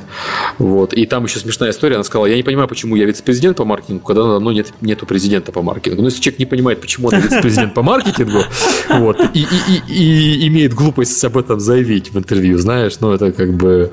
Вот, э, а, ну, да, то есть а, а, так, об уровне знаний говорит. Ну, там она еще наврала про то, что у нее там 4 образования, это неправда. Ой, вот Серега, она... любишь ты эту да, тему, да, я так, смотрю короче, прям да. взахлеб. А, еще она обижала негров и женщин. Потому что она не из Америки, и, соответственно, у нее менее развитая чувствительность к неграм и женщинам, соответственно, она там сказала, что мы вот этого негра нанимать не будем. Вот. И это народ обидел. Как мы не будем нанимать? Он же негр. Вот. Ну, там даже не, не он же, а она же. Вот э, женщина-негр отказалась нанимать, что вдвойне. Дважды прокол. Да. Вот. Но в лучших традициях, там, извините, гайдзинов, а, э, сейчас с эскапист требует миллион долларов и извинения. Э, собственно, компания, которая сделала Star Citizen. И выглядит эта история на самом деле так. С одной стороны, у меня есть ощущение, что Дерек Смарт просто на обум, он периодически на обум кидается грязью других людей и иногда прилипает. А с другой стороны, есть ощущение, что там реально вот все плохо, потому что иначе бы компания вот так вот остро не реагировала. Они реагируют прямо там, ну, не знаешь, как обычно, э, там, скажи какую-нибудь гадость про Electronic что тебе в ответ придет? Ну, вранье это все, ребята. У нас вот, вот, вот, вот э, это в разработке, вот, вот, вот это мы покажем тогда-то и тогда-то. А а тут э, в ответ идут оскорбления. Да, и, да, да, да. да, да. И это всегда плохой знак. Ну, это да, это очень сильно настораживает, потому что если показать-то особо нечего. Сколько уже в разработке? Года три, по-моему? Четыре года. Четыре, да? Угу. Вот, а до сих пор игры-то, кроме, по-моему, там полетов угу. каких-то и прототипа наземного чего-то, я, я, я не так да. сильно хорошо знаю проект, да. там практически ничего нету. То есть самой игры нет. Вот. А... Дерек э, делает игры про космос. У Дерека есть знаменитая игра Battle Cruiser, э, которая удивительно сложная, но в нее люди играют. И есть э, серия игр, которые реально э, сложные, при этом отвратительные. У нее 17% рейтинга на, Steam, э, на этом на Steam. То есть он не очень хороший разработчик игр. Он разработчик игр с опытом, но игры у него не очень хорошие. Ну, я там, это вопрос, мне кажется, не в, не в Дереке Смарте против Криса Робертса, потому что несравнимые величины. А вопрос в том, что как бы 4 года игры до сих пор нету, и компания действительно занимается, выдает пока только ролики вместо игры. Это смущает. Окей. А, что у нас там интересного дальше? У нас дальше инди-покалипсис отменяется опять. Процент да, игр на Steam. Опять твоя тема. А, да, да, смотри, надо было... Слушай, там пошли дальше такие твои темы прям вообще. И про Ниту там все ну, нормально. Да. Мы можем там уйти в... Э, пока пусть чатик думает, про что нам поговорить. А, с корабли за сотни баксов пишет нам чатик. Корабли за 2500 баксов штука. При этом это корабль пустой, который еще надо обвесить. И это тоже будет стоить денег. на который надо экипаж еще. Экипаж другие игроки. Это тоже будет стоить денег. Не все так просто. А, так вот, а, вернемся к инди-покалипсису. А, недавно тут э, инди... Ну, я, я когда делал доклад в, Утректе про то, что инди-покалипсис на самом деле это выдумка, ну, большей частью. А, вот люди придумали новую тему для апокалипсиса. Оказывается, падает средняя оценка а, на, Steam, на Steam. Средняя оценка пользовательская а, у игры падает. Это люди заметили с момента введения рефандов. Я посмотрел, правда, упало на полтора процентных пункта, что на самом деле заметное падение учитывая, что там оценки колеблются в районе от хорошо до очень хорошо. Ну, то есть примерно как у пресса на самом деле. Там игра может быть отличная или самая лучшая в этом месяце, или самая лучшая всех времен народов, и самая лучшая всех времен народов выходит каждую неделю. И вот э, оценки стали падать немножко. Но это связано с тем, что э, Steam позволяет оставить оценку, а потом сделать рефанд. Или наоборот, сделать рефанд, а потом оставить оценку игре. Ну, оставить отзыв. И это на самом деле разумно. Если ты увидел, купил игру, увидел, что она плохая, имеет смысл предупредить остальных людей, чтобы да, да. они не купили ее, а самому вернуть деньги. Это разумная абсолютно политика. А, так вот, а, средняя оценка, которую игрок выставляет на стиме, ну то есть общее соотношение оценок, упала очень незначительно с момента введения рефандов на 6 а, десятых процентных пункта но средняя оценка игры именно упала заметно. Связано это с тем, что вот хорошие игры, которые получают много хороших оценок, обычно получают много оценок, потому что их покупает много людей. То есть обычно хорошие игры продаются лучше плохих. И так в общем случае, я не говорю, там сейчас мне частности приведут, а вот хорошая игра не продалась. Ну да, то есть если у вас, скажем, 10 продаж, игра не да. очень популярная, то э, 6 отрицательных отзывов это очень, это очень много. Да, для вас много, а для общего стима, где 9,7 миллиона отзывов, это не, не очень много. Но поскольку люди стали ставить больше отзывов плохим играм, потому что они теперь более готовы требовать, пробовать плохие игры из-за рефандов. И я не говорю, что эта игра плохая. Эта игра плохая не, не, не вообще плохая, даже не, не универсальная оценка игра плохая. Это игра плохая для меня. Вот. Знаешь, то, что мне нравится, кому-то может не нравиться. Я вот там Killing Floor поиграл второй, мне он вообще не понравился. Но люди играют, и им нравится, и окей, молодцы, так и надо. А, так вот, э, из-за того, что люди готовы более пробовать игры, более активно, они, соответственно, ставят больше негативных оценок, потому что у них нет вот этой проблемы, что бачила очі, что еще купувала, и что хочешь повилазити. Ну, то есть э, приходится играть в то, что купил, и, соответственно, каким-то образом пытаться продать покупку. Это, на мой взгляд, хороший знак. Это не инди апокалипсис, наоборот, это хорошо. А ты как считаешь? Нет, Сергей, я с тобой согласен, потому что э, оценки, оценки, они помимо того, что должны быть правильные, они должны э, влиять на покупательную способность mm-hmm. это, этой игры. Ну, mm-hmm. вот. Окей, а ну, наверное, да. То есть, э, то, что у тебя идет снижение средних оценок, все равно средняя оценка очень высокая на стиме. Средняя оценка, которую ставят пользователи, это 88%, а средняя оценка у игры это 75%. То есть, очень высокие оценки на самом деле. Очень высокий э, этот уровень э, удовлетворенности пользователей покупкой. И на самом деле, э, ну, поскольку это, это, не, это не оценка, как у прессы, когда пресса ставит 7 из 10, это, это, это, это разные э, шкалы. Две, две разных шкалы. Но это достаточно высокие показатели. Если он у, конкретно у игр будет падать чуть вниз, это на самом деле абсолютно нормально, потому что игр плохих стало больше. Мы все это заметили на стиме. Соответственно, и оценка средней игры должна идти вниз. Главное, чтобы средняя оценка не шла вниз сильно, потому что означает, что игр плохих много, но их никто не покупает, поэтому окей. Хорошо, а что делать с проектами, которые плохие, но их продолжают покупать? Ну, знаешь, таких же на самом деле не очень много. То есть есть э, феномен, э, когда бомбят... Ну, ну хорошо, оценку. ладно, давай, давай возьмем э, пример этого лета Бэтмена. То есть а, из-за ну... технических проблем как бы игру скатили э, ну, сразу скатили. же, и, но ее продолжали покупать. Там, не, ее, ее пока, сняли с продажи. Ну, пока ее не сняли, то есть народ все равно покупал. Ну, покупали, потому что это Бэтмен, и люди э, надеялись, что это будет э, хорошая игра. Это Бэтмен Arkham Knight был, да? Да, да. У него до сих пор 47% э, продаж, этот, э, циферки. Его, по-моему, до сих пор в продажу не вернули или вернули? В конце октября вернут. В конце октября вернут, да. Вот в продажу mm-hmm. не вернули, но при этом у него был э, такой небольшой рост, потому что его же бандлили с видеокартами. Э, поэтому пользователи, которые покупали какую-то видеокарту NVIDIA, продолжали активировать игру. Несмотря на то, что на Steam ее купить э, было нельзя. То есть какой-то рост у них э, все это время по продажам наблюдался. Но если бы Бэтмен остался в продаже, я думаю, все равно был бы рост, потому что люди могут решить как. Но у меня компьютер очень дорогой и мощный, я ради Бэтмена готов потерпеть, поиграть, потому что ну, это же Бэтмен. God damn Batman! Вот. А, и это нормально. То есть пользовательская оценка, она не запрещает тебе покупать игру. Она просто тебя предупреждает, что вот, ну, вот эта игра я все равно хорошая. пойду и куплю. Это да, же Бэтмен. Вот, это плохая игра. Вот тебе в рецензии иногда еще написано, почему она плохая. Ну, в Бэтмене понятно, потому что она глючная. Вот. Э, тебя предупредили, предупредили. Дальше это твой выбор. Если человек считает, что он готов с этими недостатками мириться, то пусть покупает. Вот мы там из э, более недавних примеров, вот есть, например, NBA 2K16, в которой отзыв 40%, то есть даже ниже, чем у Бэтмена. Но угу. при этом продажи потихоньку идут. Ну, потому а, что это спортивная игра, ее покупают да, каждый год. Там, там свежие баскетболисты, не те, что в прошлом году. Поэтому ну, куда же вы Больше, больше полигонов. Да, э, мыши плакали, кололись, но, но другой игры про баскетбол такого уровня нету. Вот да. нужно покупать, ну, Там играть, своя ругаться. аудитория, там как бы вообще не с чем сравнивать. Угу. Люди покупают каждый год. Была недавно интересная картинка у человека.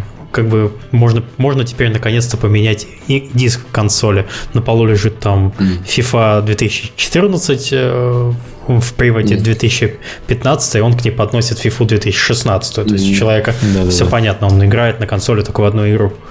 Ну да, логично. И то есть, э, в случае с NBA это, это объяснимо. Есть примеры, когда у игры плохая оценка, и э, там вот Aftermath, помнишь, была игра World War Z, да. А, вот от Сергея Титова. От Титова, да. Да, вот Автормас это она же, по-моему, просто переименованная. И вот у нее там 39%. Опять, Опять да. 39% а, оценка. А, Причем там она называется Ромеро Автормас, потому что сын того самого Ромера разрешил использовать свою фамилию. Не Господи. сам Ромеро, а сын его. Что очень смешно, потому что, ну, блин, ну да. Значит, произведение Шекспира Называется да. «Гамлет 2». Но только не тот Шекспир, э, а другой Шекспир. Ну, а, да. слушай, действительно, Ромеро с автором. О май гад. Вот. И у нее плохие отзывы, и если мы посмотрим на нее, то у нее как раз э, показатели ну, не растут. Ну, то есть, э, смотри, Слушай, если... она только, только, только вышла, что ли? Да, они ее перезапустили, получается. То вот, если мы посмотрим на CCU, у них CCU не очень хорошо все. Угу. Вот.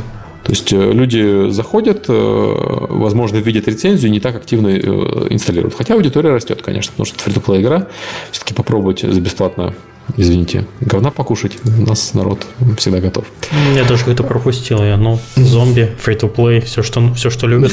Да. Все, что мы любим. Там Magic the э, э, Might, э, Might and Magic Hero 7. Господи, зачем же ее переименовали это? Хорошее название. Она сейчас тоже с отвратительными оценками, но какие-то продажи все-таки идут. Хотя продажи не ахти, мягко говоря. И я вот э, читаю, как, что люди про нее пишут, ну, там, на Reddit и так далее. И там вот реально ситуация, мыши плакали, кололись. Все говорят, ну, плохая игра, ну, плохая, ну, это же герои. Ну, ну, ну больше же не во что играть, что опять третьих перепроходить. Ну, купим и будем ныть вот тут на Reddit. Вот, когда выбора нет, люди покупают плохую. Когда есть выбор, люди покупают хорошее. Вот с героями выбора пока нет. Это, кстати, там ниша, на мой взгляд. Хороший, нормальный клон героев. О, кстати, тут Давай с этим пока завяжем. Mm-hmm. Прежде чем перейти к следующей э, теме, у нас вот для чего существует чатик, чтобы спасать подобные выпуски. Э, в чате человек с, ник, с ником Super Paradigm, если я, mm-hmm. если я правильно прочитал, писал, что он сделал уже 4 игры, одну из них пытался вывести на Steam Greenlight, э, так не получилось пройти. Поправь меня, если я правильно понял, что mm-hmm. ты писал.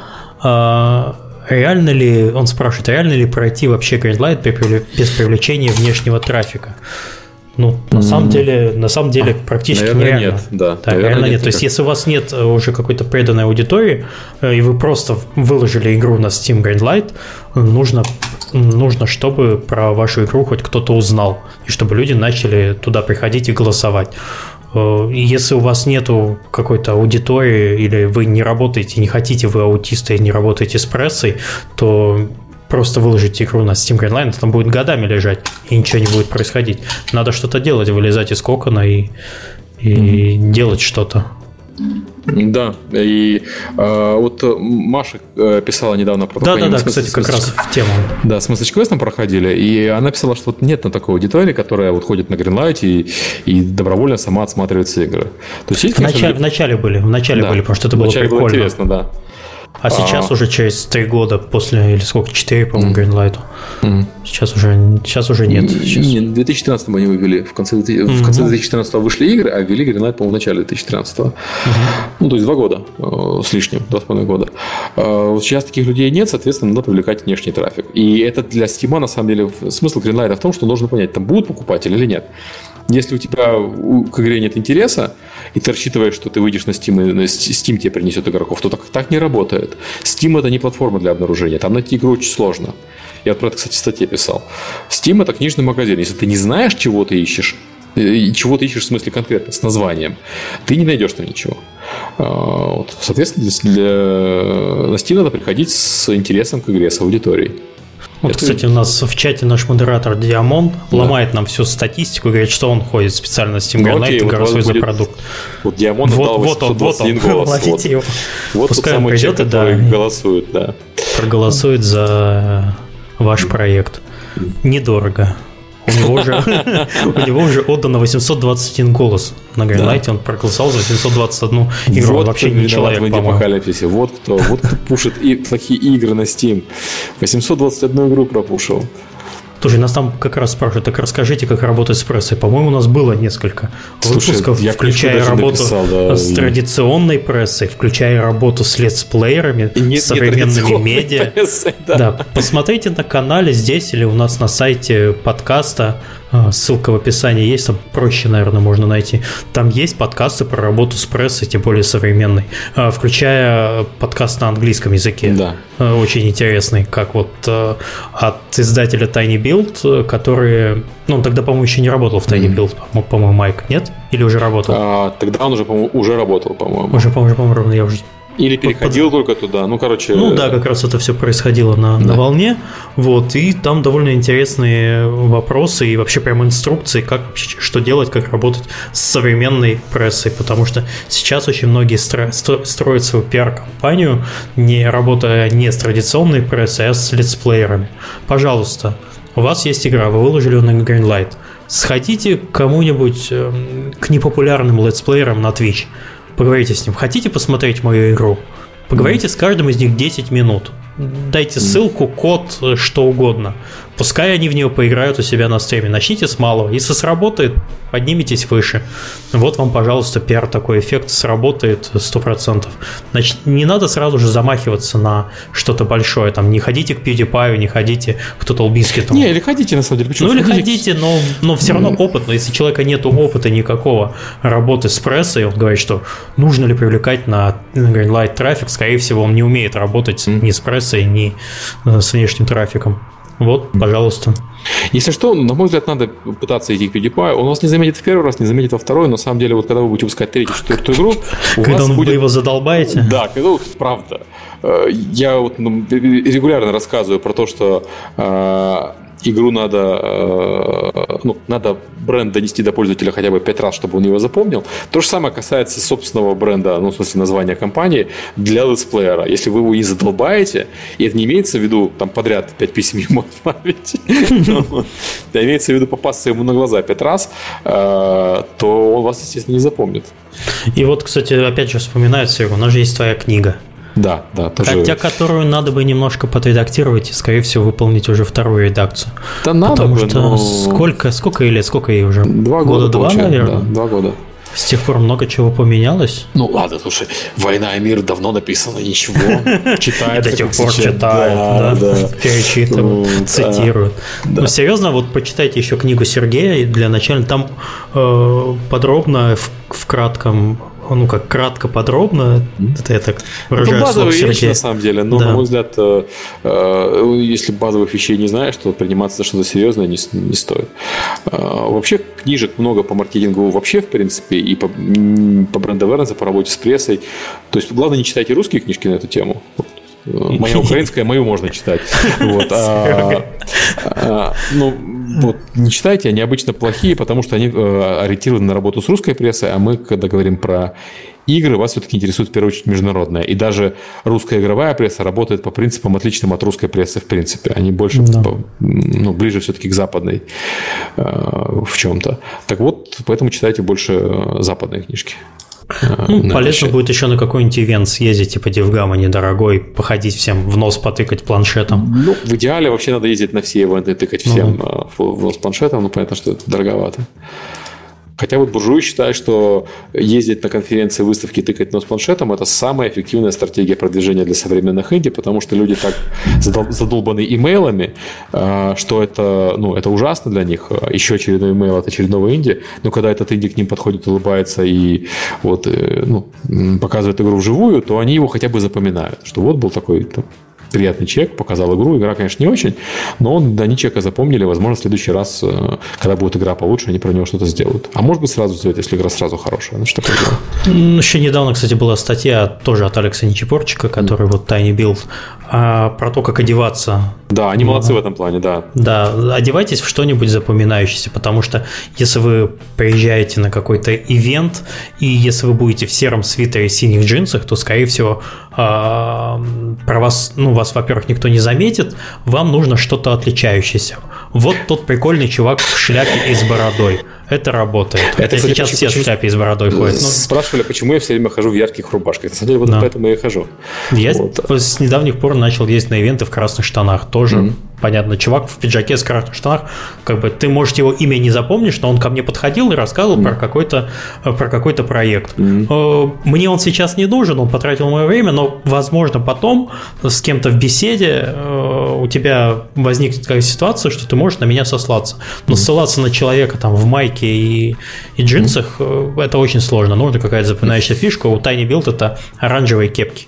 И галстуки у них еще оранжевые сейчас. Да.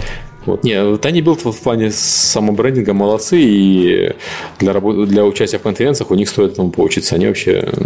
Я не помню, на каком ресурсе это было. По-моему, на этом, на Цукерберге, по-моему, статья была переведенная, а, или... Э, они писали это у себя в блоге точно, поэтому угу. можно там найти. А так, э, наверняка она была много где. Они пишут же на английском изначально, вот потом переводят. Ну, вот вы ну, просили они... про разработку игр, вот вам, пожалуйста. Лучше Простой меня, вопрос они сами в чате. переводят, да, не то, что я там... Вот. Все, а... хватит про разработку, Серега. Мы выбиваемся из э, рамок нашего подкаста, который про разработку, но не про разработку. Ну, мы будем ругать Аниту. Будем ругать Аниту. Ну, ты ругай, я удержусь. Меня тема феминисток и они-то... Я в, них, я в женщинах не разбираюсь, как Окей, okay, ладно. Я, я, я просто как, как известный феминист, и там я всегда выступал за то, что нам нужно больше женщин в разработке игр и больше женщин-игроков. Э, Особенно больше женщин-игроков, потому что у них есть деньги. А, Но ну, женщин в разработке игр тоже очень, очень важно, потому что там много талантливых людей, э, их надо нанимать. Вот, если мы их не нанимаем, их нанимает кто-нибудь другой и конкурирует с нами. Это плохо. Так вот, они-то с, с Зоей Квин э, ну, то есть, э, сделали доклад для ООН, на минуточку, про кибернасилие и про то, что кибернасилие, ну, кибернасилие – это когда они тебе говорят, что оно врет. Вот они называют это кибернасилием, кибербуллинг. А они считают, что эта штука приводит к реальному насилию, поэтому надо запретить там цензуру в интернете, все такое. Так вот, э, там сразу несколько смешных вещей, ну, не считая, собственно, самого доклада. Во-первых, доклад сделан на основании э, работ, где покемоны называются изобретением дьявола для малышей. Вот. Э, то есть, короче, они где-то достали э, научные работы э, вот 80-х годов, когда, знаете, Джек Томпсон еще не родился, а уже воевали с играми. Вот. И они их использовали у себя в докладе в 2015 Во-вторых, местами у них ссылок вообще нету а местами ссылок, э, на файл, ссылка на файл на жестком диске Анит. вот. Файл на жестком диске Аниты утверждает вот это, вот это вот это. Зашибись. А, так вот, э, он, э, того, как на это указали, ну, то есть пресса все-таки иногда проверяет источники, а он отозвала э, этот доклад. сказала, ой, извините, мы ошиблись. Это, ну, на самом деле, это, это ад, на мой взгляд. Это крупнейшая организация политическая в мире. ООН. Правильно я понимаю? Ну, вообще, да. В принципе, там более авторитетной политической организации в мире нет. Она, конечно, ничего не решает, на самом деле, но ну, это такая площадка, где выступают все э, важные люди. И она отзывает доклад, потому что доклад был составлен, ну, мягко говоря, с нарушениями всех э, допустимых норм. Вот. Кроме того, против доклада выступила ESA, это Американская ассоциация разработчиков э, игр, которая сказала, что мы тоже за права женщин и за больше и женщин-разработчиков и игроков, но то, что вы говорите, это ад, и это неправда. И тут еще случилась еще более смешная ситуация. Э, известная, ну, такая малоизвестная британская феминистка мусульманского какого-то происхождения, не знаю точно какого, или арабского, или, ну, не, не, не. Она написала в Твиттере «убить всех мужчин», тег написал «Убить всех белых мужчин». И тут, знаете, внезапно полиция на это обратила внимание и ее арестовали.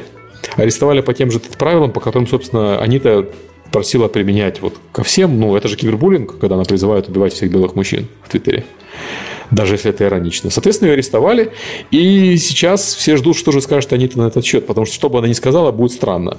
С одной стороны, арестовали феминистку, которая за права женщин, и, соответственно, она должна выступать в ее защиту. С другой стороны, она же занималась кибербуллингом, тут точности по, по книжке Аниты, э, ну, по докладу этому Аниты. Соответственно, ее надо посадить надолго, э, желательно на всю жизнь. И поэтому она молчит. И мне вот эта картина, на самом деле, очень забавляет. Если бы это не было так страшно, что в ООН такие вещи проходят, это было ну, бы вообще, да, я, я в шоке. Ну, да. Да, там в комментариях правильно написали, что вот робот Бендер, наверное, не, не, не прошел бы с его призывами. А, ну, собственно, да, такой небольшой ад. Киберспортсмены еще у нас. Вот киберспортсмены у нас интереснее. Ты да, читал документ? Да, я почитал документ. Дело в том, что, если помните наш недавний подкаст про киберспорт, mm. про то, как организуются все эти команды и прочее, э, сейчас появился документ от Александра Кахановского, по-моему, если я правильно прочитал, транскрипцию его, mm. транскрипцию с английского. Он SEO организации Нави. И mm-hmm. недавно он выпустил документ, э, в котором написаны определенные правила, по которым э, киберспортивные команды будут участвовать в ивентах. Дело в том, что вот... Там, там как бы такой профсоюз команд, то есть там не только да, да, там Liquid, да, да, да. CLG, Cloud9 и так далее. Угу. Вот. И они хотят как-то стандартизировать понятие ивентов, на которые стоит ездить. Видимо, у меня такое чувство, когда я читал этот документ, сейчас а, я его в чатик закину, mm. ссылочку. Хорошая практика, чтобы народ тоже читал. А, дело в том, что а, читая этот документ, создается такое чувство, что люди задолбались мотаться, как сказать, знаете, как чес у них как у, как у музыкантов, знаете, есть такое понятие, как чес. Это когда гастроли по небольшим, э, да, не знаю, да, по, да. по кабакам. Не очень большие ивенты, не очень много денег, но чем-то нужно занимать себя между э, большими выступлениями. И, видимо, народу народ устал чесать и выработали свод правил, э, которые должны соглашаться организаторы киберспортивных ивентов. Ну, например, трансфер из аэропорта Э, в гостиницу, из гостиницы в, э, на самый ивент. Нужно а, двухместные, минимальные... двухместные номера, например, а не э, Да, не посадить, не посадить там всех, наверное, 8 а, человек а, а не хостел, да. Вот, да. Прочее, прочее, прочее, можете посмотреть. Ну, очень интересно, потому что, э, видимо, ивентов стало так много, что просто не успевают, а приглашают э, только так брендированных, и на ивенты ходят довольно, ну, зрители ходят на ивенты, в которых приезжают там только именитые команды. У нас Жора Ядычук уже про это рассказывал, что вот э, Valve даже за это занялась, этим занялась, потому что из-за того, что пользовательских турниров очень много, бывала ситуация, когда два больших турнира проходят в один день, и команда играет и там, и там в один день. Угу. Вот, и... Серьезно, все как, все как на корпоративах да, да, музыкантов да, да. и актеров. Вот, и... Новогодних поскольку это все-таки спорт, а не корпоративы, то с этим надо завязывать, надо действительно как-то стандартизовать, и это еще выжигает интерес зрителей. То есть у тебя NaVi играет каждый день, у тебя нет э, стимула смотреть NaVi, когда они играют вот в каком-то большом событии. Ну, есть, конечно, на самом деле стимул, но если у тебя NaVi против э, другой крутой команды играет э, регулярно, тебе снижается интерес. Знаешь, как, как когда футбольная команда, там, я не знаю, если бы э, Динамо Киев там э, играл с Манчестер Юнайтед каждый, э, через, каждый день, никто бы их не смотрел. Угу. Потому что, ну, первый день интересно, второй день интересно, ну, третий день... Как Размазывается уже. бренд. Да. Вот. Ну, господи, вот... заходишь на тот же Twitch, там каждый день что-то, какой-то киберспортивный ивент происходит. Ну да, но все-таки это команда, то есть команда именитая, ты хочешь посмотреть... Знаешь, футбол тоже можешь смотреть каждый день, но если хочешь смотреть конкретно Манчестер Юнайтед, и а, желательно против кого-то там, какой-нибудь хорошей игры, да, там, команда uh-huh. против Барселоны. Это событие не так часто случается, это людей радует. Вот. Это именно реально событие, они вот знаешь, сегодня вечером они опять играют. Как же они надоели. Подучили, я не знаю, может, если в игру поиграю сам. А, поэтому, на мой взгляд, просто э, то, что они э, включили в список требований, это абсолютно нормально. Там народ иронизировал по поводу того, что они просят нормальные кресла. А что своим. А что им еще просить? Это киберспорт. Ну, то есть, знаешь, так в футболе люди просят нормальное футбольное поле. А у них э, нормальный компьютер, нормальное кресло. Что еще может требоваться? Для киберспортсмена мышки там и говорят, и коврики, они же обычно Не, ну, видимо, здесь, понимаешь, весь этот список составлен, то есть каждый, каждый пункт – это контрпункт на какое-то продолбание какого-то конкретного организатора. Угу. Абсолютно. Да. Читается там Читается это столы самое. нормального размера. И нормальный стол у них 1,2 метра на 0,8. Это маленький стол, если что. 1,2 это... метра на 0,8. Вот я сейчас сижу за столом 1,4 метра, мне маловато. Потому да. что в этом столе есть ящики. То есть я вот как-то заказал.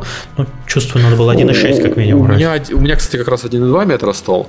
Вот это стол, на котором я комфортно сижу, но на который больше поставить нечего. Да. Вот, а это, ну, я специально такой покупал, что мне как раз идеально все влазит. Вот, но угу. это маленький стол. И я вполне понимаю на вид, что вот если бы здесь за этим столом попытался еще сесть кто-то другой, то если бы этот стол был еще меньше, то здесь играть было бы невозможно. А, тем более, что... А да, говорим... ты видел киберспортивных игроков, каких размер? Ну, кстати, иногда ну, бывает. Ну, кстати, вот я не согласен. Именно игроки-спортсмены, которые, ну, киберспортивные, они в основном худые. То есть вот там таких, такого нету. А, вот там, там какой-то все-таки, ну, полные люди, у них время реакции чуть ниже. И это для киберспортсменов оно заметно. Я, я не помню почему, но, короче, там до ситуации вплоть до того, что шахматисты, собственно, тоже а, обычно неполные. Хотя уж, казалось бы. Ну, так что, ну, окей. Да. Почитайте документы, забавно. Угу. Хорошо, наконец-то наведут порядок, надеюсь. Ну, либо задерут планку так, что непонятно, что с этим все будет. Но много ивентов это плохо.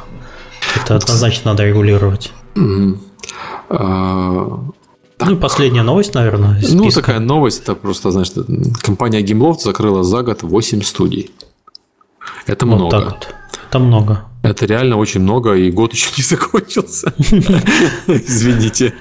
Может быть, где-то сейчас, прямо сейчас, менеджер GameLoft закрывает какую-нибудь студию, может быть, в вашем городе. Ответьте нам в комментариях, если это так. Да. В каком городе закроют следующую студию GameLoft? А, Ты, там, у тебя написано, что во всем виноват Китай. Почему? Да, Гимлофт попытался выйти на китайский рынок, на китайский мобильный рынок. Это как бы святая корова, да, потому что это самый большой рынок мобильный сейчас в мире. Он в этом году обойдет э, Штаты. И тяжело а, регулируемый, между прочим, из-за локальных игроков. Да, и э, ни одна западная компания не имела огромного успеха на китайском мобильном рынке, потому что он диверсифицированный, сложный, андроиды, в общем, тяжело. Но все понимают, что тот, кто 400 сделал... маркетов андроидовских, да, да, да, каждого да, свой. Вот. Но все понимают, что тот, кто добьется там успеха, заработает серьезные деньги. Просто что ну, это, это реально очень сложно без э, знания локального рынка, китайских там студий и так далее. Так вот, Gameloft решил попробовать. Э, у них не получилось. Э, у них провалились китайские проекты, которые они выпускали. Соответственно, они пошли закрывать студии. Ну, с одной стороны, печально, потому что Gameloft бывают, на самом деле, неплохие игры. Вот они там делали этот Order in House 2 второй, который, конечно, китайско-корейский по монетизации, очень тяжелый по монетизации. А ты играл? Играл, играл. Но при этом Я он просто поставил, но так и не, не удосужился запустить. Не, он там корейский, корейский с уровнями VIP-шности, вот этими там mm-hmm. VIP1, VIP2, все как, как положено. То есть он явно точился под ту монетизацию и просто вышел еще и для белых обезьян тоже. Вот, но при этом он красивый, он такой, как реально как Warcraft в кармане. То есть, если бы не монетизация, я бы в него, может быть, даже поиграл. Но когда я вижу, что игра такая дорогая, ну, честно, я, я готов платить за игры, но просто это дорого для меня. Вот, вот такая монетизация, как у Гимлофта. Угу. Вот. Ну вот, видимо, закрутили. Ну, проекты это дорогие у них. Ну, я понимаю, но надо делать, на мой взгляд, подход более правильный, это делать монетизацию более что ли, привлекательный, чтобы тебя платило больше процент игроков, соответственно, с меньшим чеком. Но поскольку Китай – это территория китов, там в основном да, да. Э, платят э, немного игроков, но платят много, соответственно, у них китовая монетизация с вот этими всеми многоуровневая. И это для Европы, где ну, люди чуть побогаче, Э, в целом. Да. да но, но китов этом, меньше. Ну, китов меньше, потому что они не привыкли раскидываться деньгами так агрессивно, как э, Китай. Ну, то есть нет показ... меньше показушность вот в плане расходов. Ну да, то есть у, да. все у китайцев настроен, на, настроено э, на статусе твоем да, в обществе. Да, да. У них немножко другая культура, поэтому там VIP-статусы работают. Да, да, да. Ну там, там как бы такая азиатская. На самом деле это похоже на Украину, на Россию, просто Украина, Россия беднее, поэтому там таких вещей нет. Знаешь, вот я вот когда на Кипр переехал, первое, что замечаешь, это какие отвратительные здесь машины, какие старые машины у всех, включая очень богатых людей. Ну, потому что, ну, угу. значит, ну, что у меня машина? Ну, ну машина зачем? машина. Это, это Остров машина. маленький, к тому же, да. зачем? Она едет как... Маш, машина ездить из дома на работу и с, из дома в магазин. Это не, то есть у них это не предмет пафоса. Ну, у да. них предмет пафоса, там вот чувак может себе велик купить там, знаете, за, за 3-4 тысячи. Я такие велики вот в парке катаюсь, я вижу очень дорогие велики в парке. Ну, вот это предмет гордости, это предмет, который там человек угу. выпендривается. Немного другая система да. ценностей другой стороны, приезжаешь в Голландию, у всех велики за 50 евро, вот, причем там шутка такая, что люди не покупают новые велики, они просто крадут следующий велик соседей со своим, когда их собственный крадут, крадет тот другой город великов э, в Амстердаме. вот, э, там у них велик это не предмет выпендрежа, как на Кипре вот у этих людей. Там велик это так. Может быть, они там что-то другое покупают, там, не знаю, бабочки для костюмов. Вот. А, вот это, собственно, там важная вещь, которую важная вещь, с которой сталкиваются многие компании, выходя на китайский рынок, и, соответственно, наоборот, китайские компании, когда выходят на этот рынок. Потому что все китайцы, когда выходят на западный рынок, ну, какая у вас монетизация примитивная, господи, у нас так делали такую монетизацию 10 лет назад. Мы сейчас вам сделаем тут 150 уровней VIP-шности там и так далее. И в итоге не очень работает, как, собственно, и наоборот.